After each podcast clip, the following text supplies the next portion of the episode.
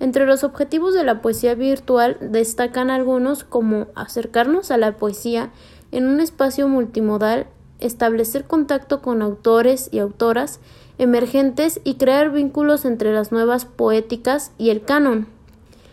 También se puede hablar de que en el caso específico de su realización como poema implica todo un diseño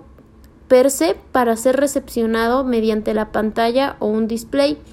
que es su soporte esencial. Puede ser asimismo ser ejecutado mediante la llamada realidad virtual y normalmente asimilado por los medios de recepción de tal técnica no implica una proyección externa a una computadora, pero puede ser grabado en cintas de videos, cámaras fotográficas, etcétera, todo lo que tenga que ver con dispositivos virtuales que nos permitan una interacción con otras personas mediante una pantalla, mediante sonido e imágenes.